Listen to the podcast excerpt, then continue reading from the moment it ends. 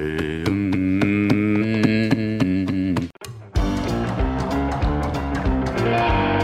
começando mais um Primocast, o podcast oficial do Primo Rico. No programa de hoje vamos bater um papo sobre estratégias de alto ricos na bolsa de valores. o que Alto seria uma risco. estratégia de alto ricos?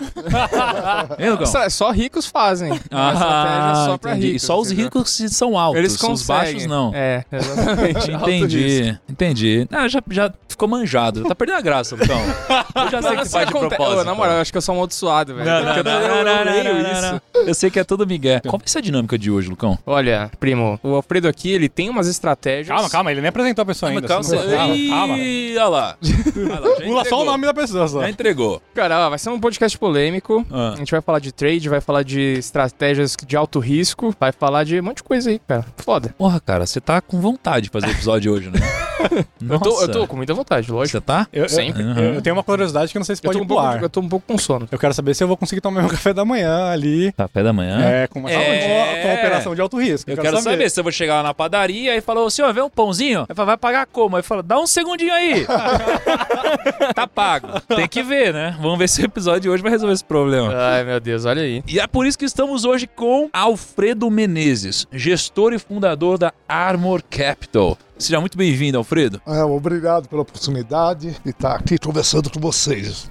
Vamos lá, tem pergunta difícil ou não? Isso que eu quero saber. Pergunta difícil, eu diria que só tem eh, trocadilhos. bucha. Trocadilhos completos, só bucha aqui. Só bucha. A pergunta é: tem alguma pergunta fácil? Porque hoje o bicho vai pegar. O bom é que pra gente não ter problema com os traders, a gente joga tudo aí pro Alfredo. Qualquer coisa foi o Alfredo que disse.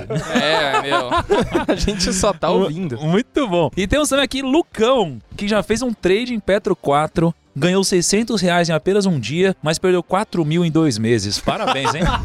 Mas eu já posso vender o curso Ele 600 é um reais em um de dia. Você já pode vender o curso 600 reais em um dia. 600 reais em um dia. Vai. Não é? Corta, não importa o que acontecer depois. Não, não, não. não. Tira um print daquele não. dia e fala, você acredita que Mais não? 100 reais de cueca, trabalhando de casa. Mas Você pode vender por 600 reais, eu, eu não sei o que tá escrito na minha, mas. Pague em um dia o seu o- curso. se o, o curso do Lucão for muito caro, eu consigo fazer um de ganho 400 reais em um dia. 400? 400 reais em um dia. É Já é um ticket menor ali, o Ah, curso. fácil, mais é fácil. Já da Roy. Nossa, cara, queimei tanta minha grana fazendo E isso. temos também aqui Kaique, o editor, que já fez trade de Smiles, mas foi punido e julgado por todo o time do primo. Foi mesmo. Eu, eu tenho que agradecer muito esse julgamento. O Thiago, eu juro pra vocês, gente. O Thiago me levou pra uma salinha e ele ficou uma hora me explicando porque Colocou eu uns tava anéis na totalmente mão, assim, errado. E eu agradeço muito por isso, porque hoje eu tenho bom. dinheiro. Ah, não só dinheiro, né? O Kaique tá muito rico, né, Lucão? Nossa, Fala, tá que o foda. Kaique tá na conta dele? Ele não é só um mero edi- editor. Mano, é foda. Dá, dá pra comprar um APzinho já. Um apezinho, né? Dá pra comprar. Em que região? Que região? Que Que região? região? Pra dar um. Olha, em Itaquera dá pra comprar uma cobertura. Muito bom, muito, muito bom.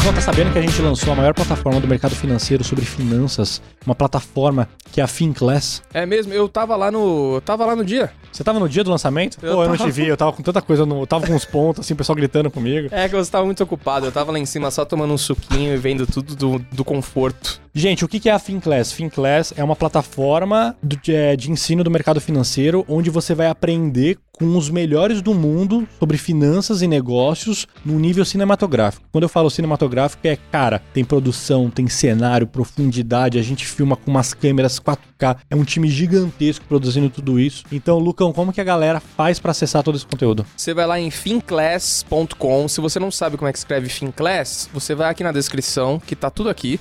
Eu não vou ficar soletrando pra você, porque aí já é demais. Você tem que ter algum trabalho. Tá aqui na, tá aqui na descrição do podcast. Vai lá, finclass.com. Se você quiser ficar por dentro de todas as novidades, porque assim, é, é- cada, toda semana tem um conteúdo novo. Então, se você quiser ficar por dentro, entra também lá no Instagram da Finclass, que eles vão soltando os teasers, os trailers, as informações e tudo que vai saindo de novidade. Tá bom? E tudo isso é por um preço ridículo de R$ 39,90 por mês no plano anual. Aí você me pergunta, tem cupom? É lógico que não, é R$39,90 por mês. Você quer cupom mais do quê? Bom, cara, tá ligado? É mais barato que um livro. É, esquece, cara, é, esquece. Não, não, para, para que já tá muito barato. Corre lá. Entendeu? Vai lá.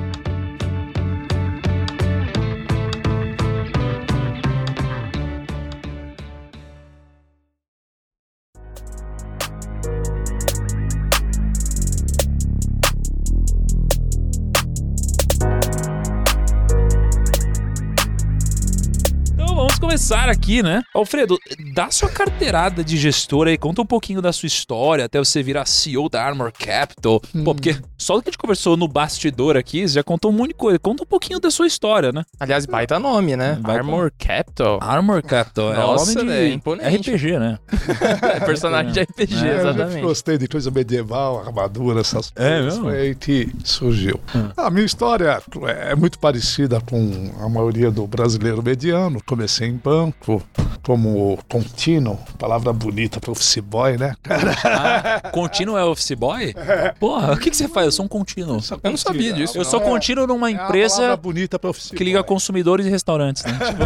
Interligando, eu sou a ponte. E fiz a parte de back-office, e depois eu fui para a mesa, eu dava aula de engenharia econômica para complementar a renda e acabei subindo rápido na mesa, virei tesoureiro do BCN e por final tesoureiro do Bradesco, e depois virei executivo do Bradesco, área econômica, mais as, todas as mesas comerciais, proprietária, né, debaixo da, da, da minha área. Ahn, saindo do Bradesco, resolvi Você ficou quanto tempo no Bradesco? Olha, eu fiquei 14 anos no BCN e uns 14 no Bradesco. É Isso é, né? É. Eu fiquei ao todo, todo de 30 anos entre BCN e Bradesco. Eu era BCN, o Bradesco comprou o BCN. Aí eu fui pro Bradesco, assumi a tesouraria lá. Que antigamente era o Pavão, acho que vocês nem eram nascidos, mas é um cara muito conhecido no mercado daquela época.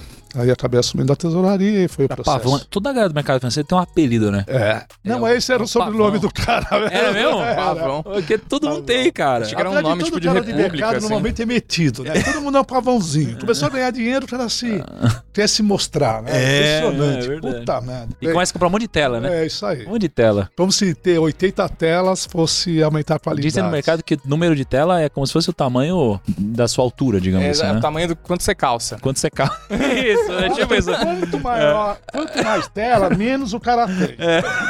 É que os caras os caras falam assim, Menor é o caramba, calçado dele, em outras palavras. a mentalidade do cara é assim, cara, eu preciso abrir um book novo aqui, ver um gráfico novo. É. Ok, por favor, consegue mandar mais duas telas aqui? Porque eu preciso de um de referência e um, e um Nossa, isso gráfico. é bizarro, né? po- posso perguntar como é que é o. a- tipo assim, o que que faz o tesoureiro de um banco? Que parece um negócio muito pomposo, assim, né? Parece uma pessoa muito importante. Tesoureiro, né? É verdade. Tesoureiro.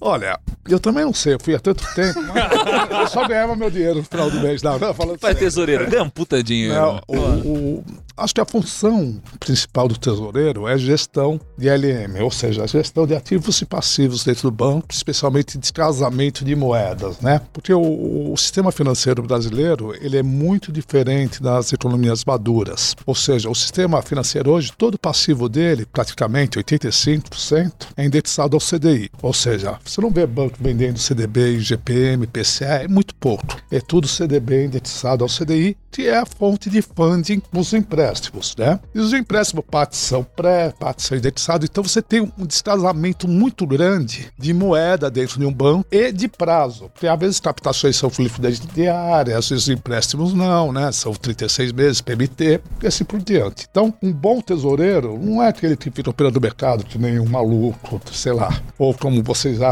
que eu fazia, mas o bom tesoureiro tem que se preocupar muito com a liquidez da, da organização e descasamento de prazo e moeda dentro do banco. Até porque quanto maior o banco, essa parte de spread com clientes, essa parte de resultado né, dessa carteira, ela é muito maior que o resultado da tesouraria de todos os bancos. Então, acho que eu diria, a função principal do tesoureiro é saber gerenciar liquidez, gaps de moeda e gaps de prazo dentro da carteira do banco. Então é como se fosse assim: o banco ele acaba ganhando dinheiro no spread entre o dinheiro que ele capta e o dinheiro que ele empresta. Exatamente. Só que como o passivo, ou seja, a dívida dele geralmente está indexada ao CDI, ele Isso. acaba pegando o dinheiro emprestado também no mercado a CDI, emitindo um CDB, coisa Isso. e tal. E o tesoureiro acaba fazendo com que isso aqui sempre feche a conta no, no igual, É, digamos assim, vamos, né? Vamos imaginar, o banco capta em CDI empresta a parte emprestado, CDC, BI, seja lá o que for. Ah, então ele tem um descasamento de moeda. Vamos supor que tem um processo de inflação acelerando, veio para hiperinflação, ele está dado em pré e está tendo que parar o CDI over. Então, o- o- claro, tem toda uma diretoria de risco para medir quanto está com ele de risco, de gap, mas o tesoureiro vai lá e faz o head, de repente, do pré-fixado, uma parte da carteira, né? Ô, Kaique, é, é, explica pra gente, você como um cara mais técnico, né? O que, que seria estar dado em pré, vai? E estar dado em pré. É, estar eu, dado em pré. É. eu acho que eu nunca vi esse termo na minha vida. Eu pensei que você ia tava- falar head. Eu tava até brisando sobre É, isso. O, o Alfredo tá falando pra vários tesoureiros aqui, né? É Ah, porque não, tem o desculpa. estar dado e estar tomado, né? Então, é uma tava- linguagem de mercado. Eu tava pensando assim, mano, que que é isso? É, então, eu, eu queria não ser o. Quando você tá tomado em alguma coisa, você, você tá com isso, entendeu? Entendi. Você tomou pra você e tal. Pro to- tomado em opção aqui e tal, você tá com muita, né? E dados você- é o contrário, né? Ah, entendi. É, long shot, essas coisas. Linguagens do mercado. Então, só, pra- só tem tesoureiro nos ouvindo, né, Lucão? Claro. É só. É um podcast Eu- para tesoureiros. Tesoureiro só os tricoteiros. Muito bom. E aí, pô, terminou, saiu do Bradesco, né? E aí, de repente. Aí eu montei um family office, praticamente com recursos próprios da família, né? E foi muito bem. E com a queda de juros, eu- nós achamos que era o momento, de repente, de abrir o fundo. Além disso, a gente está com um pessoal muito competente dentro do family office. E eh, fomos para um projeto de abrir um fundo com volatilidade maior, já que com o Selic com juros reais negativos, né? então vou falar, pô, o pessoal vai ter que ir por risco. Então abrimos a Armor há um ano mais ou menos. E Ah, tá- faz um ano que a abriu a arma? mais ou menos. É, de CNPJ ano, 18 meses. E vou ser sincero para vocês, é muito diferente ser gestor de fundo do que ser tesoureiro ou gestor do seu próprio dinheiro. Porque é, quando você tem cotista, né? Eles não têm toda a sensibilidade da sua carteira, né? Então você tem que ter uma disciplina muito forte, né? Coisa que em tesouraria ou mesmo gestão própria, você tem que ter a sua disciplina, mas não tem que ser assim tão severa porque não tem como se explicar para todos os cotistas ali da carta mensal o porquê da oscilação da Copa. É, então, o do Family Office você faz um churrasco, chama toda a galera ali, que é pouca gente, e explica, faz uma palestrinha ali, já Mas, era. mas agora eu fiquei muito interessado, porque talvez, até o final desse episódio. Ah, lá vem. ó. lá vem o Kaique querendo se apoiar em alguém. Eu não, eu- eu não quero me apoiar em ninguém. Eu e mais de 10 milhões de primos que escutam esse podcast aqui, a gente quer saber do fundo do primo. Tá foda, né? Esse fundo do primo Você que não quer mais ficar pensando, papel. né? Onde Pô, mas a- o Alfredo Quero acabou mais. de falar eu não quero que- mais. Eu quero comprar uma cota de um fundo lá e os gestores. Mas o Alfredo gestor acabou de resolva. falar que é muito mais fácil cuidar da sua própria grana, que cotista não sei o que lá. O Lucão falou, é muito mais fácil, chama pro churrasco. Churrasco, então faz um galera, Family entendeu? Office pra É, faz gente. um family office da Só com a família galera do primo. escritório. Na família pequena, só, to- só chama todos os primos, vai. Só pode entrar primo, Tranquilo. família. E aí, me fala uma coisa, o que, que você achou de faz um principal zoom. diferença entre você cuidar da grana no family office e cuidar da grana de um fundo com cotistas? O que, que você percebe Não, de impacto? Bem, primeiro que eu, quando tinha family office, eu determinava o nosso risco, né, o máximo de VAR, que é totalmente diferente do sistema fundo fechado. Com fundo fechado, fundo fechado, desculpa, com, com fundo com cotista, nós contratamos o ex-diretor de risco da, do Fundo Santander, que é o Ricardo. Você trabalhar com modelo, você já trabalha em tesouraria, mas são modelos muito mais flexíveis, né, do que você ter o fundo aberto. Então, o que muda é que você não pode errar o time de uma posição. Ou se errar, tem que ser com um lote muito pequeno, porque o- o- os limites acabam te forçando a diminuir posição, né? E, no Family Office é diferente. Pô, vamos supor, se eu comprei LTDB 50 na Family Office, pô, a matação mercado vai me dar menos 3 na cota de um dia, mas meu objetivo é carregar. No fundo, normalmente, você não vai poder ter um menos 3 na cota. E de repente você é até obrigado a desfazer do ativo por causa da volta da cota. Já no Family Office ou numa tesouraria do banco, isso não ocorre, né? Você carrega o papel, você está dentro do seu limite de VAR. Então a oscilação da cota acaba sendo um fator importante. Limite de VAR? É, é porque, olha só que interessante o que o Alfredo tá Desculpa, falando. ô, ô. Não, que... Alfredo, Vai tem que- pra tem mim que é pensar. um glossário aqui, né? Eu sou, Eu, eu, eu sou idiota. entendi aqui. Chama o... várias Não, pra eu ver se foi tradutor. pênalti ou não. É, eu sou hum, tradutor. entendi. aqui. Eu vou traduzir.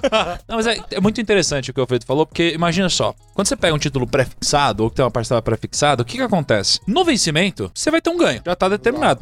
Só que às vezes, sei lá, vai vencer o título daqui a 10 anos. Então você já Nossa. sabe que daqui a 10 anos você vai ter um lucro. Perfeito. Só que quando você tem um título- pré-fixado, né? O que, que acontece? Se a taxa de juros sobe, o seu título pré-fixado ele acaba é, sendo prejudicado. Sim. Concorda? Vale menos no valor presente. Aí ele vale menos hoje. Só que no final você vai ter a mesma coisa. Exato. Como ele vale menos hoje, às vezes você tem um fundo, o fundo ele marca mercado, ou seja, ele meio que diz o quanto tá valendo hoje. Então às vezes o preço rasga, tá, cai 3% no dia. E aí quando o investidor pessoal não tá acostumado a olhar pra isso, ele fala: "Meu Deus, o que que tá acontecendo? Eu vou resgatar desse fundo e tal". E aí ele fica Perfeito, desesperado, perfeito. resgata tal. E aí às vezes essa rentabilidade nunca mais volta porque o gestor é obrigado a vender o título. Exato. Porque o cotista tá vendendo. Por é, porque Porque o o cara cotista saca. Porque aí você não tem, tem menos grana. Você tem Ou menos grana, é próprio isso? limite É, ele tem que vender alguma coisa. E- Então, então, tipo, a performance do, do, do, do fundo e o gestor também, ele tá, ele tá muito amarrado com se o cotista tá realmente comprado com o seu Com a mente do Que é, o- que é o cotista. que eles chamam de qual que é o passivo, né, do- dos seus cotistas. assim. Ou você tem que fazer uma projeção, desculpa cortar, de liquidez que saiba que se você tiver saque de 10% do seu ou 15%, você não vai ter que ser obrigado A a desfazer vender posição. ativo. Então, só que isso é válido para o cenário normal, né? Mas cenário de estresse, é, é, normalmente estoura esse problema. Aí você é obrigado a desfazer ativo. Aí nunca mais recupera, como você colocou bem. A gente gravou um vídeo esses dias e você falou, né, que, que tem um. Eu não, eu não lembro, eu vou só te lembrar pra você contar. Que tem um. Que tem um dado que, tipo, muitos fundos dão muito resultado, mas a maioria dos cotistas desse fundo perdem dinheiro. Ah, é Isso é, isso é muito triste, né? Às vezes você pega um fundo, tem um puta resultado, e mesmo assim a maioria dos cotistas perdendo Exatamente. dinheiro, né? Porque subiu o fundo, a pessoa entra. Aí caiu, eles saem. Aí eles entram depois que subiu. Saem depois que caiu. É, foda. E, e, É tipo, o tipo a- Zé Cotinha, né? Zé O quer, Cotinha, quer operar né, a cota. as gestoras têm estratégias diferentes pra manter a sanidade dos cotistas, assim, tipo, é, sei lá, estratégias de comunicação diferentes uma da outra? Não, todas as cotistas são obrigadas, todas os gestoras são obrigados, né, a fornecer uma carta mensal do que ocorreu. Ah, mas a demanda do cotista normalmente é até diária, né? Exato, é, então. oscilação. Ou o cara lê a carta e não entende nada. Exatamente. Mas isso, isso, isso é uma coisa de brasileiro ou, tipo, no mundo inteiro é assim do cara, tipo, ele não saber investir realmente em fundo e acompanhar a oscilação sem se desesperar e vender? só voltar um pouquinho atrás. Quando a gente tinha juros reais aí de 10%, 14%, ninguém se, ninguém se preocupava com a aplicação financeira. Ele não achava, às vezes estava até apanhando da inflação, mas achava bom. E aí, a nossa cultura educacional financeira é muito ruim a base. Ela veio melhorar está melhorando com vários trabalhos, não só de vocês, mas vários pessoal de educação financeira, porque aumentou a necessidade da pessoa eh, de conhecer investimento, quando os juros reais veio para menos dois. Então eu diria que o Brasil, a nossa base é ainda muito baixa. Tem melhorado, mas é muito baixa. Então no mundo, o pessoal tem noção do que é dividendos, do que é ação nos países desenvolvidos. E uma, a, participação da população da Bolsa é, é muito, na média do país desenvolvido, é em torno de 30% a 40%, muito superior que a do Brasil de pessoa física. Não tem nem comparação. Uhum. E, Alfredo, você. Você trabalhou com traders profissionais no banco, né? Sim. E, e aí, o que, que é a diferença, você acha, de um trader profissional e de um trader amador ou daqueles que acham que são traders? É, Então vamos. O, o cara que acha que é trader, pra deixar claro, é o não, acho cara... que até sacanagem, vai. É, Vamos Não, falar não, do não, trader não- amador, vai. é. Tem, não, mas eu acho que existe Não, o trader amador falar- e o trader que tira foto de Lamborghini alugada pra falar que é Então trader. vamos. Gente, o Kaique tá falando, hein? É, eu. Eu e o primo aqui não tá tô falando falando, nada disso. Vai, Então, que isso? É, Bem, eu- vou falar um negócio, sei lá, é o que eu penso. é, então é Eu- o que ele pensa agora, hein, gente? Não, é que depende. Vocês ouviram, do- gente? É o Alfredo que pensa. Não, até às vezes, muita gente, eu tomo vaia por causa disso. Eu devo ter na minha vida profissional, sei lá, talvez mais de 200 traders trabalharam subordinado a mim. Eu falo pra vocês que acho que entre 80% ou 90%, ser, é, na média, são perdedores de dinheiro. Mesmo sendo trader com um puta conhecimento, formação acadêmica e tendo uma infraestrutura uma empresa grande. Você tá falando daqueles profissionais que trabalharam com você. Isso. 200 traders que você comandava lá? Não, não numa vez, mas eu história. tive tanou. Ah, tá. Eu falo, caralho, imagina essa sala. Eu, tinha, não, eu, eu devia ter na média, sei lá, 30 por anual, 30 de, de mercado, tesouraria, né? Você Vários. Lamborghini. Então, a- o que o trader ganha muito dinheiro de profissional é com fluxo, né? Então, você tem um fluxo, você vai ver que, pô, o cliente fechou uma exportação grande, ou não sei o que mais. Ele sabe, o fluxo vai fazer derrubar o mercado. Então, o trader acaba ah, fazendo dinheiro em cima disso. Ah, o trader que ganha dinheiro, mesmo que seja profissional, são muito poucos, cara. É, eu diria que é de 10%. E por quê? Porque você precisa de um emocional muito bom, disciplina, E não é fácil. Você, ainda mais um trader que é amador, né? ah, Ele não tem, não tem 10% de informações do que um profissional tem. E o profissional perde dinheiro. Eu costumo falar o seguinte: todo mundo consegue ser um bom investidor, né? Aprendendo fundamentos, valuation de empresa, ah, saber investir seu dinheiro, saber o que é juros reais, saber o que é inflação. Agora, ser trading, não existe curso de, sei lá, de, nem que seja final de semana é impossível, mas nem que seja de três meses para formar trader. Não tem isso. Ah, existe? Não. Alfredo, Ele, ele, não tá, ele não tá no Facebook, porque no é. Facebook vira e mexe, trader em 7 dias, assim trader em é impactado 72 horas. sempre? É, não dá. E de casa, aí com 100 reais. Vou te falar, eu, Eu vi um cara comprar um tênis mais. com um trader na hora. Em 10 minutos. É, eu falei, mano, eu quero, eu quero comprar tênis assim.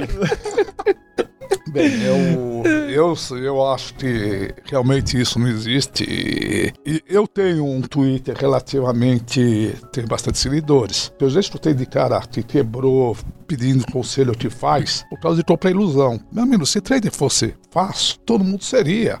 Ah, e uma, ah, precisa de várias qualidades. Precisa de um dom. Que nem, se eu for cantar aqui, vocês vão me vaiar até amanhã, porque minha voz é uma merda, sou fã e um cacete. Então cada um tem um dom. Às vezes o cara tem um dom pra operar, sabe? Tem o perfil, tem emocional, tem tudo. E, e isso não dá pra ensinar.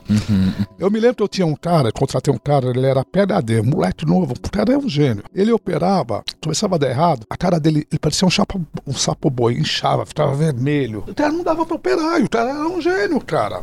Então, é, tem Caraca. perfil também. Mas aí, então olha só, isso, isso que você falou é interessante, porque você falou que trabalharam mais de 200 traders com você, profissionais, e desses a minoria ganhava. E quando Isso. ganhava, ganhava geralmente com fluxo, coisa Não, assim. a maioria com fluxo ganha. Uhum, uhum. Então, talvez eu me expressei mal. A maioria com fluxo ganha, porque sabe que tem um fluxo grande de entrada ou de saídas. Então a maioria ganha. Eu tô falando, sem fluxo, a maioria perde. Perfeito. Não, isso você tá falando dos profissionais. Profissionais. Aí agora você tem então os profissionais e aí você tem aqueles caras que estão entrando agora no mundo do trade. E geralmente porque, na maioria das vezes, né? Tem exceção, mas na maioria das vezes é porque deram errado em alguma profissão, estão em casa, desempregados, sem grana, sem nada. Ou seja, não parece aquelas pessoas que estão com o emocional mais preparado pra fazer isso e vão entrar nesse mundo e sem grana. E sem nunca ter investido no mercado. Então, assim, qual a chance disso É. funcionar, sabe? Pode até funcionar ah, algum dia, né? Esse é o pior, né? O pior Não, é quando é, funciona. E, E o pior é que normalmente, esse. Não ia falar coitado, é uma palavra forte, mas se esse cara está desesperado, a primeira vez ele dá sorte, ele ganha dinheiro. É, ele vai tipo tudo. Eu, eu sou um gênio. Aí ele acaba de quebrar ele e a família, às vezes. É. Ele acha que ele descobriu a. a, a, a- a- sei lá. É, quando eu digo que funciona, é que, tipo, pra mim funcionou um dia, né? Eu falei, caralho, 600 num dia, ferrou, aí você começa a projetar isso, mas depois Se já tivesse marketing digital na época, Lucão, você já pegava no dia já criava um curso. Já. Cara, e- eu acho que a, a- tecnologia nesse É, ponto, ele ajudou bastante. Só que, cara, a facilidade hoje de um aplicativo maluco aí das Arábia bombar, falando que você vai operar É em... A, a- a Lu- a Luciana fez um, um- um documentário muito interessante sobre isso. Você chegaram a ver? Day Trading é. Doper Money. Dope Money, sei lá o quê. Muito legal falar sobre day trading, é maneiro. Agora, assim, o, o que, que você acha, Alfredo, desses, desses cursos de day trade, assim, que são vendidos hoje? Não de pessoa, curso específico, mas de uma forma geral, né? Dessa promessa, esse movimento que existe hoje, day trade e tal. É necessário Vamos- pro mercado ter o, ter o trader Vamos- ali dando vamos- liquidez? É, vai que é, Vamos né? ser bem sincero, se você é um trader bom, ganha uma puta grana, você vai ganhar dinheiro vendendo curso. Começa por aí. Tô falando curso de trader, não curso de fundamento, é outra história. Então, já não existe muita mágica. Eu estou falando, não, eu vou mostrar meu DARF, que eu paguei 700 mil de DARF, ganhei 3 milhões. Pô, cara, tá vendendo curso por quê então, né? Tem algo estranho. E é que eu falo, eu simplesmente, eu acredito em curso que te forma investidor, não trade. Agora, uma coisa interessante que você falou, eu concordo com você, tá? Mas por que que pra você se aplica, por exemplo, ensinar outro a ser um investidor de longo prazo e, sei lá, a fazer day trading não? Porque, ah, vamos lá, a, a- a- a variação no intraday está ligado diretamente à oferta e procura e não necessariamente aos fundamentos. Porque os fundamentos são mais, se configura de médio e longo prazo. No intraday, o fundamento, a não ser que saia uma notícia, né, no momento, os fundamentos poucos influenciam em uma ou duas horas, né? O que influencia é oferta e demanda. E é impossível um cara de casa ali da sala saber como que é a oferta e demanda. Ah, eu vou ler a fita, quem compra, quem vende. Pode ajudar, mas a- às vezes vai funcionar ou não, porque cada corretora tem 10 clientes diferentes e um estilo operacional diferente. Então não tem muita mágica. Uhum. Agora, você acha que pra quem tá começando a investir, pô, imagino que você não deva achar que é legal se começar fazendo um trading, né? Mas qual que você acha que é a forma correta de alguém começar a investir, de entrar no mercado, assim? Bem, eu, eu acho que tem. Primeira coisa é ter uma noção básica de economia, né? Ah, e do mercado de capitais como um todo. O que é uma empresa, o que é uma ação, como para dividendos. ah, ah, e pensar. Eu não, é muito difícil a história de cara que ficou milionário em dois, três anos no mercado. Todas as histórias de sucesso que eu conheço foram de longo prazo. Então não é um negócio que você vai aprender 24 em 24 horas. Você tem que se aperfeiçoar sempre, né? E eu acho que o principal realmente é olhar como figura de investidor a longo e médio prazo. Claro, você pode aprender estratégia com opções para travar papel comprado, para diminuir carreiro. Existem outras estratégias que muito trading usam, mas elas podem ser combinadas com as suas posições de investimento ou para você rentabilizar ou para proteger, né? Então, acho que, costumo falar, mercado financeiro é interessante, porque você está aprendendo sempre. Não, acho que não fica um dia sem que eu estou aprendendo coisa nova e todos nós aprendemos. Então, ah, é não pensar em mágica de 24 horas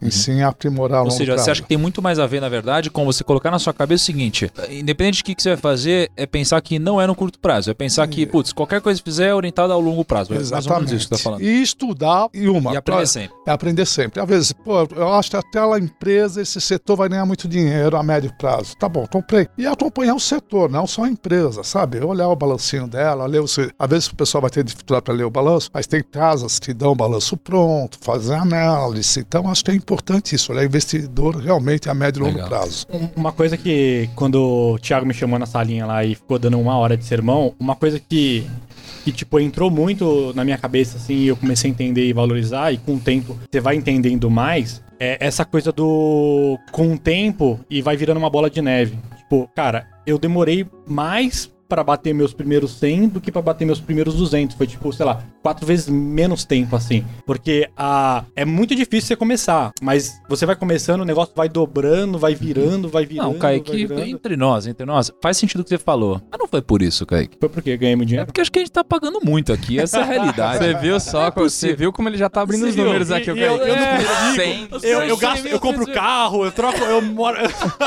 e não para Caralho. de dinheiro, eu não Nossa, entendo. não diminui, você gasta, gasta, gasto, gasta. dois. Ontem eu até comprei um Batman lá de status pra ver se baixava um pouco. Eu acho que está vendendo curso de day trade paralelo, É. estudido. Isso. Não, cara, tava vendo que tava falando aqui ontem. Não, eu, eu, eu- Todo mês chega um reembolso de uma bateria nova aqui. Não é possível que a gente tenha tanta bateria assim no, no primo. Tem tipo duas só, mas seis reembolsos. É, eu tava falando, isso aqui é o quê? É o PLR do Thiago? Não, Não, é o eu- reembolso do Kaique. Ontem eu fui comprar um celular novo, eu fui simular pra ver se eu conseguiria pagar no trade. Ainda bem que eu não fiz o trade, senão eu não ia conseguir Ia, comprar o pedir- celular. ia ter que ver a política de devolução. Eu posso perguntar um negócio que eu, que eu fiquei com dúvida ainda, quando a gente tava no- lá atrás do, do, do trader profissional pro, ama, pro amador? O tipo de operação que eles fazem é o mesmo, por exemplo, o trader amador, ele viu, sei lá, o que aconteceu na Petrobras, aí caiu, ele quer se beneficiar disso, comprar pra, pô, quando subir ele vender. Isso. O trader, o profissional, ele, ele é nisso também, é a mesma operação. Bem, é, é- é variação de preço no intraday, né? No prazo curto, num período. né? Uhum. Você tinha falado de exportação e tal. Não, é que o, a economia real Uhum. Influencia muito nos preços dos ativos. Então, um cara que está no banco, ele está vendo a economia real. Por exemplo, um exportador. O exportador fechou um câmbio, ele vai ter que vender dólar. Então, você vai ter uma oferta maior de dólar. Ou seja, um trade profissional de um banco, ele está vendo a origem da economia real e o fluxo da economia real. Coisas que um, um- um- um trade que não é profissional, não está numa instituição grande, não vai conseguir ver nunca. Economia real é o que tá fora da bolsa, é o que tá acontecendo. A economia real é, é, é Porque a gente acha que a realmente- bolsa é separada. É o objeto, é o, é o objeto principal da negociação, né? O dólar futuro é um derivativo do dólar. Esse dólar é derivado de, de câmbio financeiro, de exportação e importação, que é derivado da economia real. Pra deixar mais claro, é tipo assim, Lucão, quando você foi comprar Saraiva, aonde você Ai, leu essa informação? Onde eu li? É, não foi num. Você quer que eu fale mesmo? Foi, melhor não, foi, né? foi na Bloomberg ou foi num fórum de. Foi num fórum. Então, é essa a diferença. Então, então, então assim, ó. O investidor amador lê fórum tinha doido e o lá. profissional entra na Bloomberg, vê o que tá acontecendo no universo e no Não, os caras falaram naquele fórum que a Amazon ia comprar Saraiva e eu enchi o caminhão de Saraiva. Não, é verdade, porque às vezes a gente acha que a bolsa é uma coisa que não tem nada a ver, né? Mas, cara, quando você tem lá o CFO, a gente gravou lá da, da Minerva, lembra? Aí, Uhum. pô, ele tem que fazer um hedge cambial, né? Vai passar Pode por crer. um banco, vai comprar dólar, vai vender dólar, vai fazer um monte de coisa. Aí o cara tá vendo o que tá acontecendo. no banco, né? E aí o problema é que às vezes o trader amador, ele acha que o negócio é ficar desenhando no gráfico, né? Pô, assim, é fazer um O cabeça de desenho bebê incrível e tal. Cabeça de Mas é que, é que o problema é que, assim, tradar, assim, só pra gente fazer um disclaimer aqui, tradar não é ruim. Tradar dá dinheiro. Mas assim, pode dar dinheiro. Não é que existe a maior probabilidade do mundo de dar certo, né? A maior chance de que dê errado pra caramba, na verdade. Só que, quando você começa a desenhar no gráfico, bicho, você entra num puta viés, porque você acha o que você quiser no gráfico. É óbvio, né? É É, sempre você acha o que óbvio. você quiser. Você- é, só que depois que acontece, é muito fácil você pegar e desenhar, falando, olha aqui, ó, tava claro, rompeu aqui e tal. você Tendência desenha o que você alta. quiser. Cara, eu não sei de Eu nada. costumo falar que draft é uma fotografia do passado. Entendi. Agora, se adivinhar esse futuro, cara, porra, era bola de cristal, porque não dá.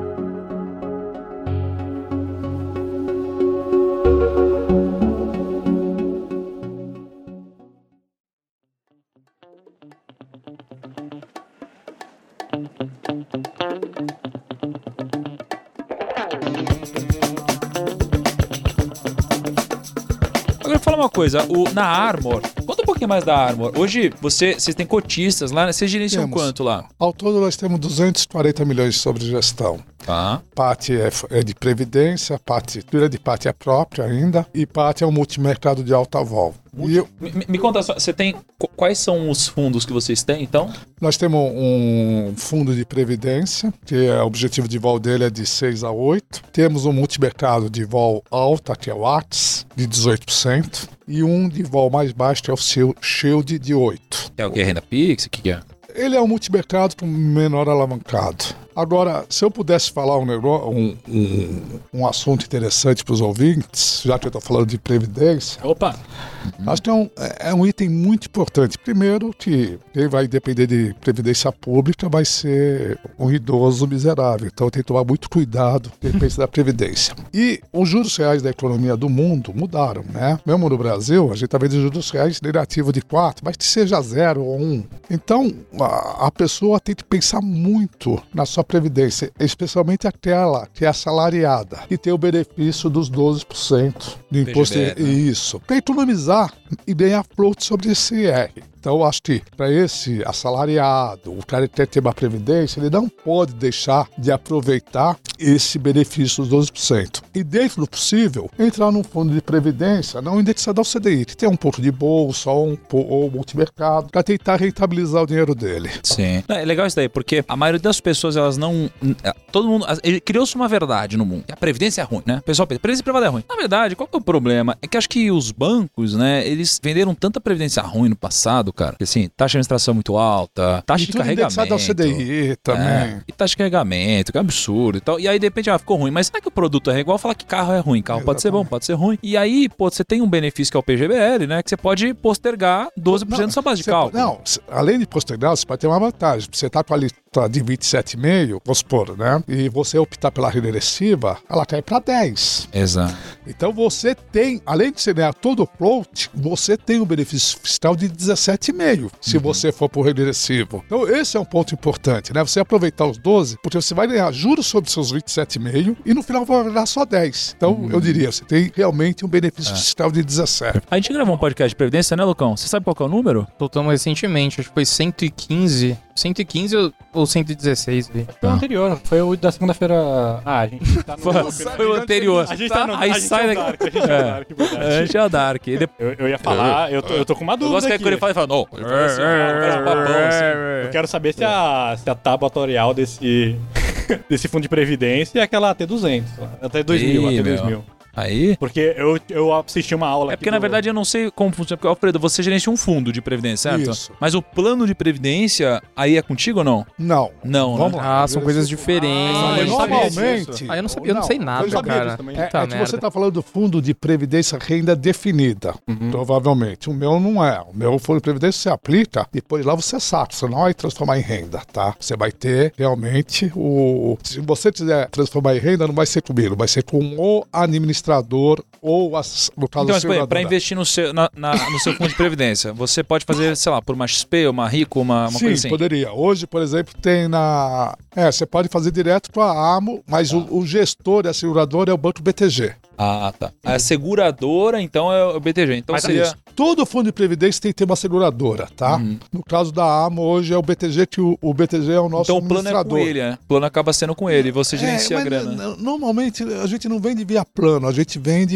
realmente o, o- Uhum. a aplicação do cara para ele sacar depois. Mas dá pra migrar, tipo... Você pode escolher o É, fazer produto. portabilidade. Fazer Ah, portabilidade. é. Ah, É porque o que você tá perguntando, que é que assim, na verdade, mesmo o foco do, do fundo Alfredo não sendo de renda definida, Não, mas- mas- qu- quando você investe nessa, naquela premissa, você automaticamente acaba contratando uma tábua atuarial, um negócio assim e tal. Não, é porque tem, tem aquela coisa de, tipo, também você pode escolher o melhor plano de renda pra depois você converter. de- Isso. Olha, mas todos os planos de renda que eu estudei, sempre achei muito ruim. Você tem que levar em consideração, e eu estudei vários, até porque eu tenho vários amigos executivos, e eles perguntaram, compensa eu sacar ou virar renda? Todos que eu vi, como você, sua renda, se a sua esposa morrer ou você morrer, cai pela metade, quando eu fiz a taxa interna de retorno para buscar que viver na média até 110, 120, era um negócio muito forte. Então é importante, quando você faz a conta de renda definida, qual é os juros reais que te dá aquela renda depois de tanto tempo. E quando eu, eu fiz as contas na maioria dos fundos de previdência, não vou citar nome, mas eu fiz de uns três maiores. Nossa, tá nome? Bradesco Brasil. Ficou 15 anos no Bradesco. Não, não, não vou falar onde eu fiz a A conta. taxa interna de retorno era muito, muito baixa, até porque você colocou a taxa de administração é alta e o risco que eles correm são baixos. Então, é, normalmente era muito melhor você não optar por renda definida e ter o, o dinheiro no final. É, mas tem aquela coisa de você acumula patrimônio em um, faz a migração e transforma em É, renda. é que na maioria das vezes no Brasil, transformar em renda não vale a pena. É isso Mas na, eu na não vale a pena. Por, por exemplo, você tem agora 5 milhões, você vai transformar em renda, você vai perguntar, você vai fazer a conta, a taxa de retorno, não compensa. É, é melhor você pegar o dinheiro E e comprar comprar. Não, sei lá, compra um galpão e aluga. Vai ser muito melhor para você, vai estar a vida inteira para você e vai estar com seus filhos e seus netos. Na Previdência, você morreu, ou sua esposa morreu, você já ficou com metade. Você morreu, seus filhos ficaram com rosca. Ou seja, Ah, você é. sumiu. Se você compra um galpão, dê um exemplo de galpão, pode ser qualquer imóvel que dê aluguel, pode ser qualquer coisa, dê um exemplo claro. Você perpetua a renda para sua família e para seus descendentes. Jamais você vai fazer isso na Previdência. É, isso tudo é muito matemática. Precisa ver tábua, precisa ver juros na conversão, excedente financeiro. E a maioria das vezes. É, a gente só não quer faz- saber de trade aqui, meu. A gente não Vamos- quer saber desse negócio de. É, Você previdência. ganha dinheiro, você ganhar Ah, eu dinheiro, quero não- fazer- Para, pergunta- longo prazo. Não, tá deixa eu louco. perguntar uma Eu quero coisa, ganhar você- dinheiro hoje. Ó, você falou assim: eu tenho um fundo aqui multimercado alta vol. Cara, isso aqui parece hardcore, faca na caveira. É, aí né? é onde o bicho pega, Meu, hein? o que, o que que é um fundo multimercado hardcore alta vol, faca na caveira? Bem, o. que tipo de operação até, você faz? até nesse início de ano nós- levamos uma facada. né? Vamos lá, vamos lá. Não, no nosso fundo, uma das carteiras principais são bonds de empresas brasileiras lá fora. E até pegar um gancho do documentário que a gente fez, nós temos papéis que rendiam dólar mais 4,5. Com o Covid, principalmente da Treasury, esse meio papel foi para dólar mais 6. Então é o que você falou, no preço de mercado deu uma bela caída. Mas ele passa a render dólar mais 6 agora desde que eu não tenha que vender, né? Por causa disso. Mas além disso, da gente ah, operar título de dívida da empresa lá fora, a gente tem muita operação de cross de moeda, tipo peso mexicano com real, que é cross. Você ficar comprado em uma moeda e vendido na outra, seja em função pelos fundamentos econômicos ou pelo carrego, né? Me explica essas duas coisas. Como que você geralmente faz um carrego de moeda? Como que é uma operação dessa? E como que geralmente você faz um, um- um cross de moeda é, f- fundamentado, Não, digamos assim? E o que é carrego? É, vamos. Eu vou dar um exemplo claro. pá. Vamos partir um princípio que o fundamento dos dois países sejam muito parecidos, só para eu falar o carrego. Tá bom. No Brasil você tem juros de 2. No México você tinha juros próximos de 100. Tá. Se você vender o, o real, vai te custar 2% ao ano para financiar. Uhum. No peso mexicano, se você comprar, você vai ganhar 6% ao ano. Então você tem uma diferença de taxa entre os dois de 40, de 4% ao ano. Uhum. Esse é o que a gente chama de carreiro que dá você fazer o cross entre as duas moedas. É como se fosse, ó, você pega 100 mil reais emprestado no Brasil, você vai pagar 102 mil. Isso. Aí você investe no México. Investiu vai ter- 100 mil, você vai ter 106 mil. Aí você Perfeito. ganhou 4 mil. Exatamente. Perfeito. Aí todo ano que passa, mantém assim, você vai ganhando então, dinheiro. ah, por isso que quando você tem os juros subindo, a gente fala que a moeda cai, porque diminui. O real hoje, que o patamar de juros que nós temos, ele é uma moeda de funding. É barato você tomar dinheiro emprestado para aplicar em outras moedas. E quanto mais sobe os juros, mais caro fica. Então, ela deixa de ser moeda de funding. E esse mercado de funding é feito pelos bancos, normalmente. O pessoal físico faz muito pouco, ou pelos fundos. E o que importa nele é a taxa Selic, não é a taxa longa, porque é o terreno diário que é feita essa operação. Então, essa basicamente seria o cross em função da taxa de juros de moeda. É claro que tem os fundamentos de cada um dos países, que você tem que ter o risco de desvalorização de uma moeda a mais que a outra. Mas se o México tem um fundamento melhor que o nosso, esqueci em termos de troca, tem juros mais altos, é muito melhor, né? Tem muito menos risco lá do que tem aqui, e com juros baixos. Então, é, é, fica fácil você ficar long, long que eu falo é ativado em peso mexicano e endividado em reais.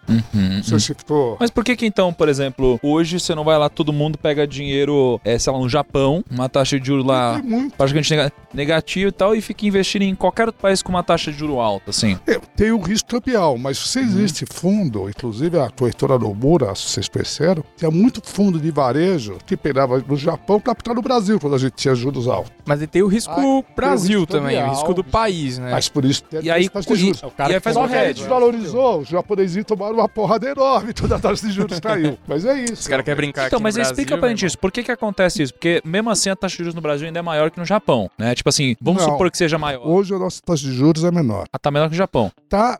Porque a gente tem que olhar os juros reais, né? Uhum. Então, se a gente pegar hoje, o nosso juros reais corrente é 3 negativo para carreiro ao ano. No Japão é meio negativo. Então, é, estamos falando em juros reais. Porque a nossa inflação é outro patamar com outros juros nominais. Então, quando a gente fala muito em juros, a gente olha muito mais os juros reais do que o nominal. Porque a moeda, no mínimo, no mínimo não, mas a moeda ela tende a se desvalorizar parecido com a inflação, no mínimo com o preço de atacado, né?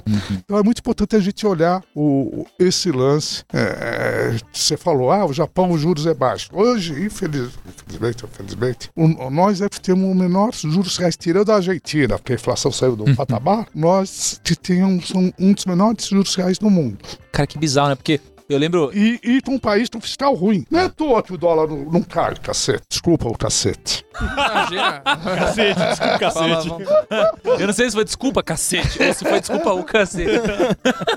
Não, mas, cara, é, é engraçado pensar, porque eu lembro que eu trabalho, eu era assessor de investimento há, sei lá, uns 8 anos, 9 anos atrás, 10 Ele anos, sei lá. fala oito anos. Tipo, Ah, eu não sei tá mais. três anos falando oito anos. Tô velho, mano. Tô ficando velho já, não sei. E aí eu lembro que a gente sempre falava, pô, o Brasil tem as maiores taxas de juros do, E Bra- do mundo e tal. Aí de repente agora tá falando que é menor. É menor que o fiscal ruim.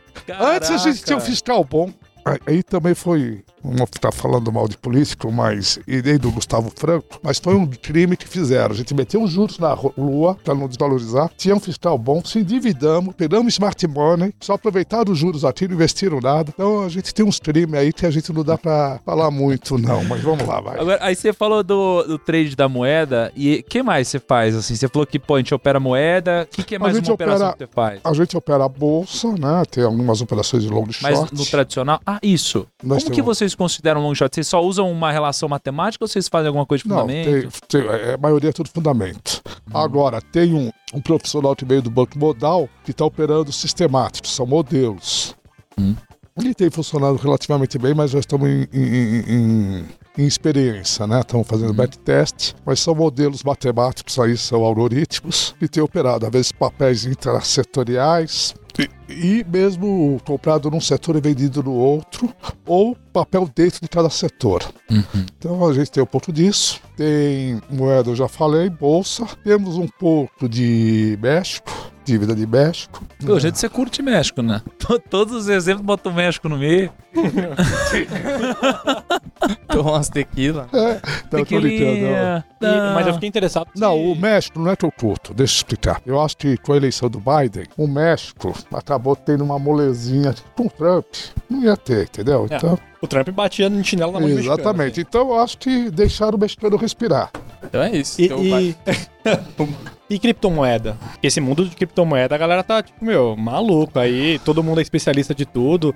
Todo mundo fala que a próxima cripto vai estourar e vai ser a nova moeda mundial. Olha, eu tenho. Eu devo estar errado, mas eu parto princípio que uma moeda que você não tem intermediação bancária, tem financiamento, tem.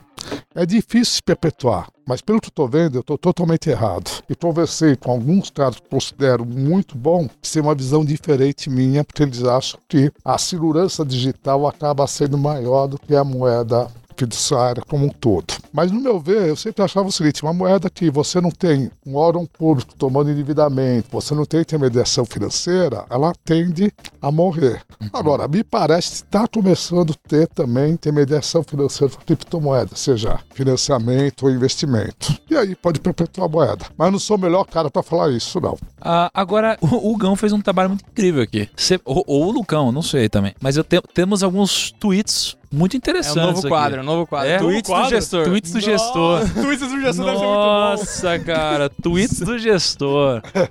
Olha lá, vou ler o primeiro aqui. hein? Inflação é um dos mais perversos tributos sobre a baixa renda e um dos itens que mais afeta a popularidade de um governo. BC nessas horas tem que ancorar as expectativas para não desorganizar os mercados. Se der 0,75, acho que os mercados melhoram. O que, que isso quer dizer? Não, vamos lá. Como eu acabei de falar, nós estamos vivendo no, num país com juros reais abaixo, em torno de 4% negativo, né? Não, 3% negativo. Nós vamos ver a inflação aqui lá para junho, agosto, o IPCA de 12 meses batendo próximo de 7,5. Então nós estamos falando de juros negativos quase de 4,5 ou 5. Bem, ah, com isso a gente tem uma curva de juros totalmente muito empinada, que encarece investimento a longo prazo e crédito e até prejudica a própria bolsa, pela hora que você faz valores, normalmente você faz pela curva longa, né? Ah, e além disso, dá uma volatilidade da moeda enorme. Você pegar o real hoje, é, é a moeda que tem maior. Não é só questão de desvalorização, é volatilidade. Porque eu te pergunto, como que se comporta a economia real? Se você é um importador, você vai trabalhar com que câmbio? Você vai provavelmente pôr 5,90. Se você é um exportador e vai fazer um investimento a longo prazo, que câmbio você vai colocar no seu modelo? Provavelmente é 4,90. Ou seja, a nossa volatilidade abre um gap tão grande para investimento, seja ele para exportador e importador, que acaba atrapalhando a economia real. Né? É Como eu falei, o exportador vai trabalhar com câmbio de 4,90 em longo prazo e importador de 5,90. Então, pô, não vai sair negócio, não vai. Você tende a não fazer investimento no país. E esses juros negativos, além de provocar uma depreciação da moeda, ele provoca essa volatilidade enorme. Você não sabe onde é o preço real do- da moeda. Então, ah, o que eu falo é, quanto mais juros negativos, maior a volatilidade. E desorganiza os ativos mesmo, desorganiza o- o- os ativos financeiros, né? Agora, o que você quer dizer com inflação é um dos mais perversos tributos sobre a baixa renda? É. Por que, isso aqui impacta mais a baixa renda? Porque o, a alta renda se protege, né? Você consegue aplicar seu dinheiro. Talvez hoje nem tanto, porque o juros é tão ruim, né? Mas você ainda consegue rentabilizar seu dinheiro. O, o, o, o, o baixa renda, ele recebe o salário dele, vai consumir durante o mês. Ele não consegue proteger, né? Então, o poder aquisitivo dele cai. E como o reajuste normalmente anual, salário médio anual dele real cai. Imagine numa inflação média de 5%, né, num ano. A renda dele caiu 2,5%. Se a inflação pula para 20, a renda média dele caiu para 10. Então, quem paga essa conta normalmente é o assalariado e o baixa renda que não consegue aplicar o dinheiro. É, porque imagina só, vamos supor que você ganha, sei lá, 50 mil reais por mês. Caraca, eu ia sair de Não, qualquer o Kaique, discussão. seu Kaique nem. seu Kaique nem, nem, nem deu aquela tremidinha no olho, né? Foi de 50? Pensei que era normal. Não é normal? Ah, Mas só, então, vamos supor que você ganha 50 mil reais por mês. Só que vamos supor que você tem 10 milhões de reais investido. Cara, se você tiver uma inflação, pô, você consegue pegar os 10 milhões, investir, seu patrimônio vai, no mínimo, reajustar aqui, ou talvez você ganhe até um pouco mais. É, então, se o seu salário ele for penalizado causa da inflação, não vai ter tanto impacto. Você tem um patrimônio gigante. Mas se você não tem patrimônio só tem salário, agora o seu salário vale menos. E aí o impacto é muito grande, né? Por isso que você É, dizer. uma pessoa, vamos supor, a inflação, vamos supor, se comesse só, o cara ganha 2 mil reais, ele conseguia comprar 200 ovos no início do ano. Se o ovo subir 20%, ele vai comprar só 160 ovos. dieta do Ele- ovo, ele, né? É, o desafio do ovo da Malu, É, né? o desafio do ovo, cara. Fiz, fiz dois dias, quase morri. Tá louco. estressado, meu. Puta, eu não sei o que é isso. Mas... Tá louco. mano. Desafio Dieta- Não, mas você fez certo. comendo. Você fez certo ou você comeu, tipo, 7, Não, 8 ovos Eu, por, come... por é, eu refeição? comecei a adicionar bacon, o desafio do ovo com bacon. Aí começou a ficar melhor, entendeu? Aí tem outra aqui, ó. Com o Lula elegível, cresce ainda mais a chance deste governo ir totalmente para o populismo. O Brasil não é para amador. Conta. Ah. Graças a Deus eu errei nesse Twitter, né? Ah, olha aí. é verdade. Eu realmente tinha muito medo do, do presidente ir pro lado populista para tentar buscar os votos da esquerda, no, no caso do Lula. E pela os últimos entrevistas que, eu- que a gente viu, acabou indo para o centro e acabou até fortalecendo o, o Paulo Guedes. E até uma decisão inteligente, né? Porque o, o- o- Lula tem aquela esquerda dele cativa, o Bolsonaro provavelmente tem aquela direita radical, queira chamar como quiser, e quem vai definir, definir a eleição presidencial é o pessoal do centro. Então nós vamos estar vendo tanto o Lula quanto o Bolsonaro brilhar para o centro. Então eu acho que tanto o Lula foi para um discurso mais, vai para um discurso mais moderado, como o Bolsonaro vai mais para o centro. É isso que eu espero. Agora, eu acho que na reta da final do, das eleições, do ano que vem, aí vale tudo. Né? Dedo no olho, pode ter Aí a maluquice populismo. começa, Mas né? daqui É um folclore, até lá né? vai tentar o centro. a eleição do Brasil é tipo rock, tá ligado? Você tira as luvas, você pode fazer o que você quiser. É tipo um filme, mano. É tipo, sei lá, tipo Zorra Total. Aí, essa daqui, ó. Você só será um bom trader o dia em que parar de ser torcedor e querer estar certo. Começando a ouvir o contraponto e analisar se o seu ou o contraponto tem mais coerência. É, isso daí talvez não seja nem a palavra correta trader, ou investidor, ou trader de médio prazo. Isso aí deve ter sido uma indireta para alguém, provavelmente.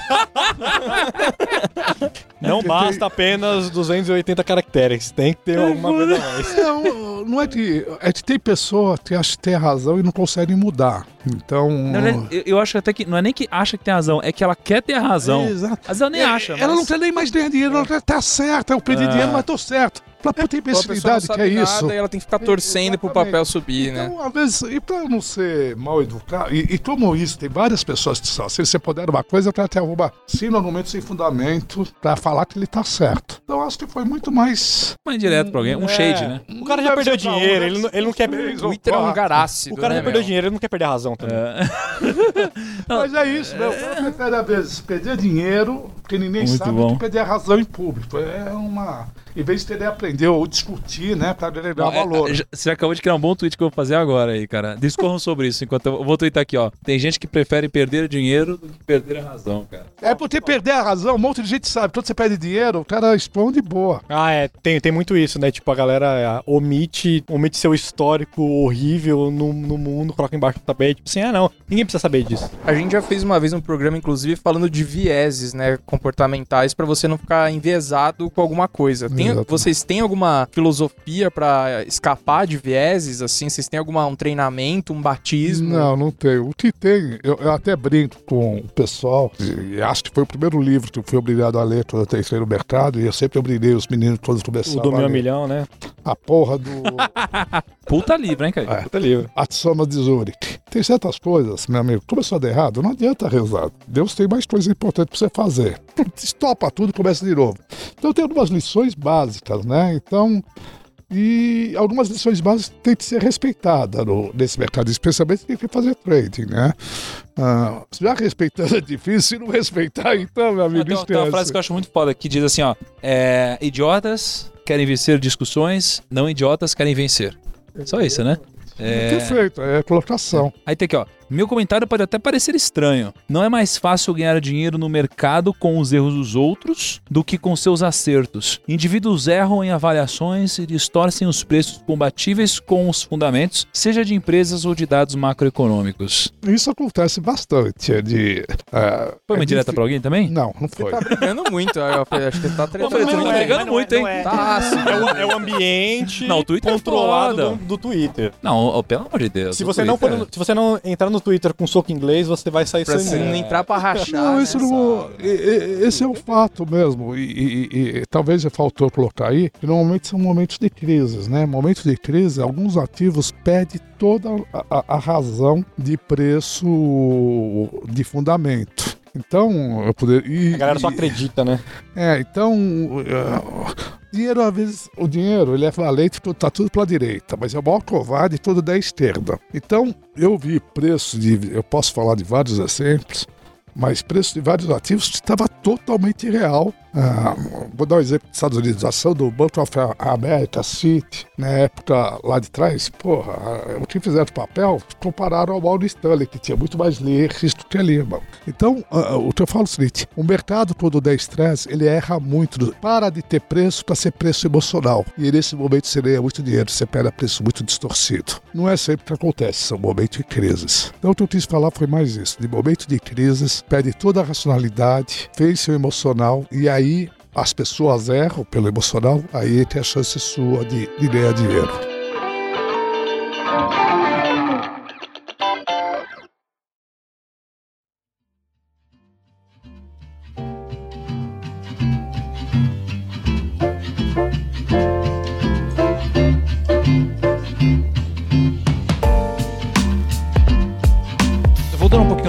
Trader, assim, qual que você acha que é o papel positivo de um trader no, na bolsa de valores? Assim? Olha, o, o, trader, além dele ser muito bom para o corretor, né? Porque às vezes muito com todo o respeito. Puta, vocês têm corretora também é rico, né? Não devia ter não, falado eu isso. Não, não, não, não, não, não, não. Pode, eu não. Não, eu não, não, eu não devia ter falado isso. Eu não tenho nada a ver. Eu não tenho nada. Eu não tenho nada. queria ter uma corretora. O, o cara que vai treinar como autônomo, primeiro, é, acho que o melhor de todos realmente é para a corretora. Uh, segundo, claro, ele ajuda a dar liquidez no mercado. Mas são, tem, tem algumas lendas, no Twitter você vê bastante, né? Aí tem uns, cara, ah, vamos comprar papel tal, dele se lota da opção fulano. Foi um monte de física comprando. Aí ele acha que é briga de institucional com as físicas. As físicas estão tudo comprando opção institucional vendido. O pessoal não entende que o institucional, na idade, ele dá liquidez para a opção e faz o delta hedge, né? Ele só está afim de ganhar em cima da volatilidade.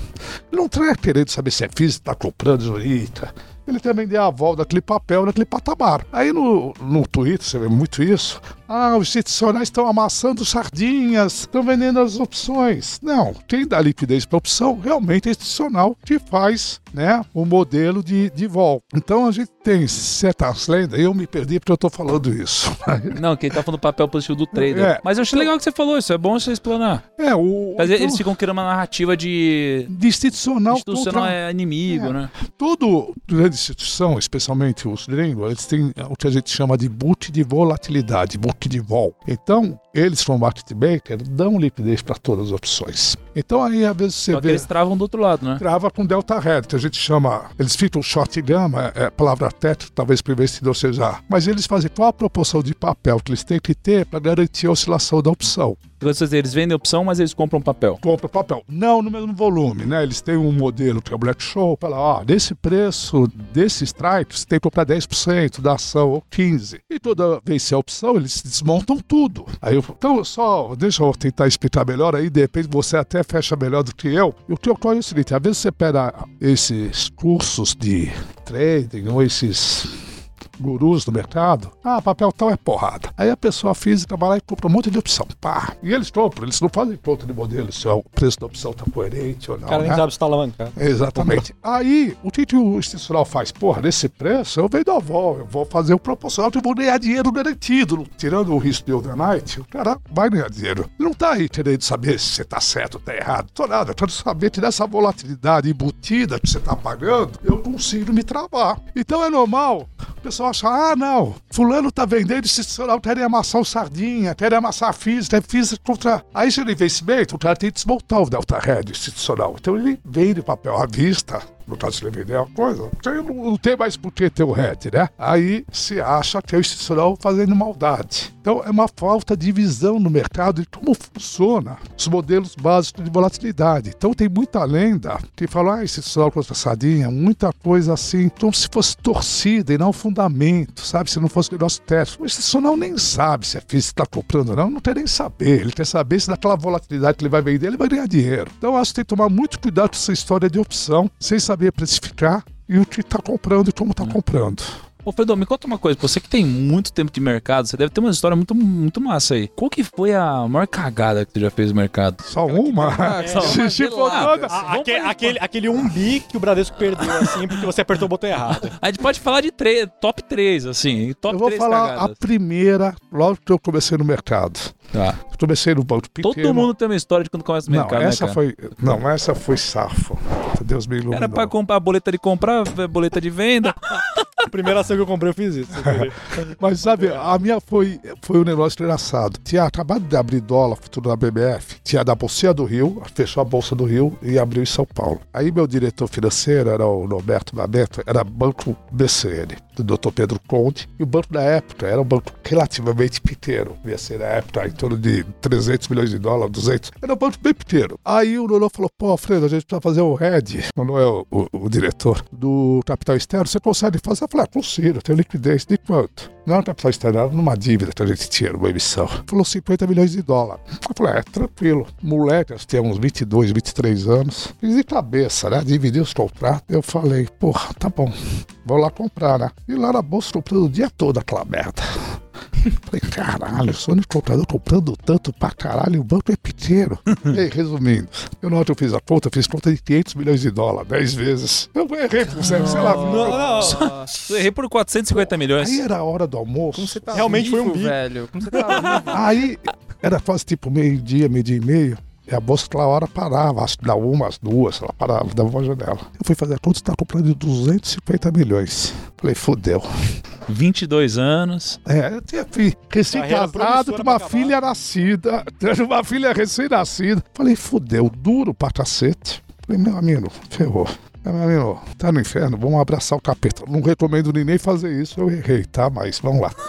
Falei, cara, vou tentar arrumar. Aí, meu, peguei uma, mais duas corretoras e fui vendendo aos poucos. E eu berrando compra que nem um louco, né? Do outro lado, né? Bem, resumindo, graças a Deus consegui sair da posição e ainda com lucro, fiquei com Pô. 50 milhões. E eu ainda recebi o parabéns. Mas se soubesse o quanto eu me caguei, a merda que eu fiz. Foi aí que você começou a fumar? foi- O cara fumou dois Malboro no Del Rey dele, assim, meu Deus. Naquela época podia fumar na mesa. Eu devo ter fumado muito. Dá, cara. dá pra fumar Mas tremendo, se eu soubesse, mano. na hora. Sabe quando você vê que você fez uma besteira, dá aquele suadouro por dentro, que veio até a cabeça? Eu falei, Nossa. meu Deus.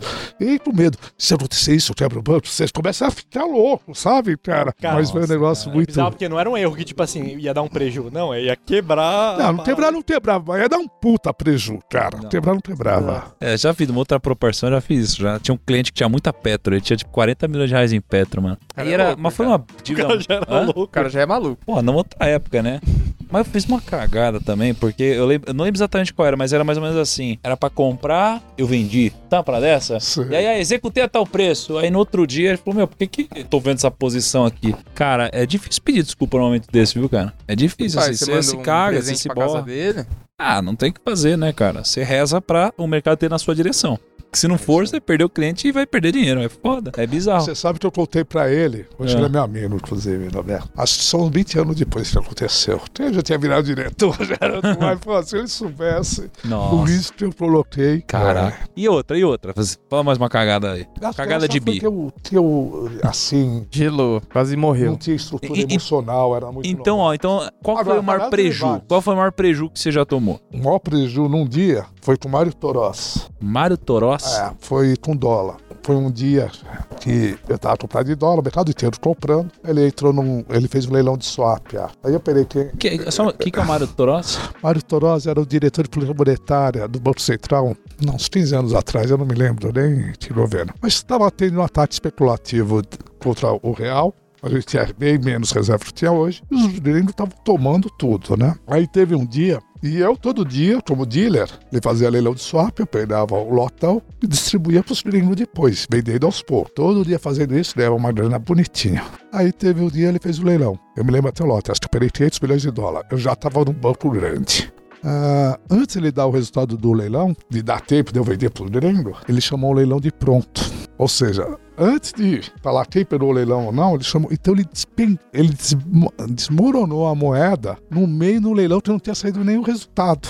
E ali me custou uma grana muito boa, eu fiquei muito puto, porque eu achei que foi um negócio. É por Eu que quer até- dizer assim, ó, tava rolando um leilão, aí ele puxou outro leilão que acabou derrubando a moeda. Só que ele puxou um leilão No meio do outro. no meio do outro, Então, enquanto do o outro leilão não tinha saído resultado ainda, Exatamente. o preço tava caindo, o preço tinha derrubado por causa desse outro leilão. Isso. E você que tava comprando dólar, comprou por um preço mais alto do que o preço Porque ele atual. chamou outro leilão sem dar o resultado do primeiro. Só que que nunca não comp- aconteceu isso com o Banco Central. E Até você porque não comprava de pouquinho em pouquinho, você comprava de 500 milhões de era o dólares em 500 dealer, milhões de é, é, eu era dealer do Banco Central, então Tá. foi o tipo, talvez não seja o maior prejuízo, mas foi o prejuízo mais revoltante que eu tive, porque foi um negócio fora do Seu book, Uhum. fora do modelo que o Banco Central atuava. Eu até entendo, na época tava, a moeda estava sofrendo ataque especulativo, precisava dar prejuízo no sistema, mas não era dentro dos padrões normais que o Banco Central atuava no momento. Eu prefiro não falar de novo.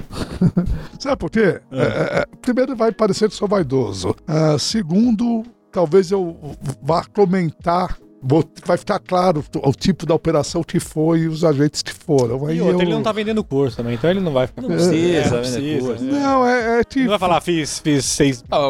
É fácil a gente falar do erro da gente, mas puta, falar o lucro que eu tive por causa de A, B, C, D é, é mais complicado. Tá bom.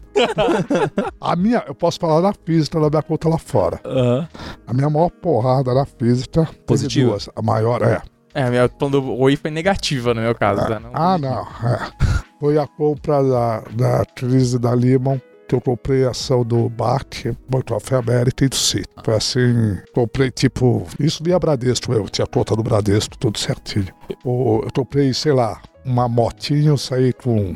Não, vai, talvez comprei uma BM e saí com uma Ferrari. Foi uma porrada muito grande durante Ah, e por isso que eu falo que perde toda a racionalidade. O City, naquela época, saiu de 12 para 90 centavos de dólar a ação. Tipo, quebrou, meu. Ah, o PAC também acho que veio de 23 para 4. Negócio assim, eu tô- 23 dólares. Foi a maior pau, porque foi um pânico no mercado. Então tinha. Cara, bizarro. Isso. Bizarro isso daí. Bom. Alfredo, de todos esses anos no mercado, então, eu queria que você fechasse com um conselho maneiro aí pro, pros investidores. Um que eu acho que mercado, a gente sempre corre o risco de se machucar e vai se machucar uma coisa ou outra. E é importante não se alejar, né? Nunca fazer um. dar um passo muito maior que a perna, né? E sempre estar vivo, ou seja. Machucar é uma coisa, alejar é outra. Então, acho que isso, isso só vem com disciplina. Então, isso é algo que eu poderia falar, que acho, valeu pra minha vida. Foi bom porque eu quebrei com 20 e poucos anos. Eu era esse garotinho que achava que trader era fácil e perdi tudo. Então, aí. E é bom, às vezes, você apanhar cedo, porque dá pra você recuperar, né? Mas é isso. Se eu fosse Muito falar bom. aí. Agora, temos um recadinho hoje? Temos recadinho. Qual é o recadinho hoje? Ah, a gente vai postar a Ah. thumb desse podcast lá no nosso Instagram, thiago.nigro. O, o quê? Caramba, que legal, Kaique. Thiago.nigro. Então, É sério? a partir de hoje, Mudou? mudou. A Eu gente virou já- uma chave. Eu acho que a partir de. Já, já aconteceu isso. Já algum aconteceu, é. A gente tá falando aqui porque a gente vive no Dark. Caramba. Mas faz tempo já que a gente tá postando as, as thumbs Pô, que do. legal, meu. As fotinhas do podcast lá no Forma de me avisar, hein, cara.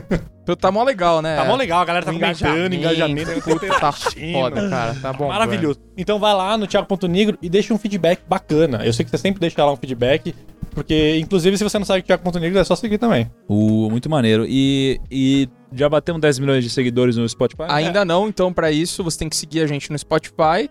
E, E um segue a gente lá no canal de cortes também. Tem sempre uns trechos lá da, No YouTube? do- dos papos lá, né, meu? E, e pode ter certeza, se bateu 10 milhões, eu vou estar lá no YouTube com cabelo rosa e você vai ter que se inscrever. Muito bom. Então nos vemos na próxima segunda-feira, 6 horas da manhã. É, e eu, pra, pra encontrar aí o Alfredo. Ô, garoto. Pera Como aí, falou. né? Pera, Pera. Passa aí o endereço Como da um bom dele. gestor, ele tem que passar Ixi. o Twitter, o LinkedIn e o site.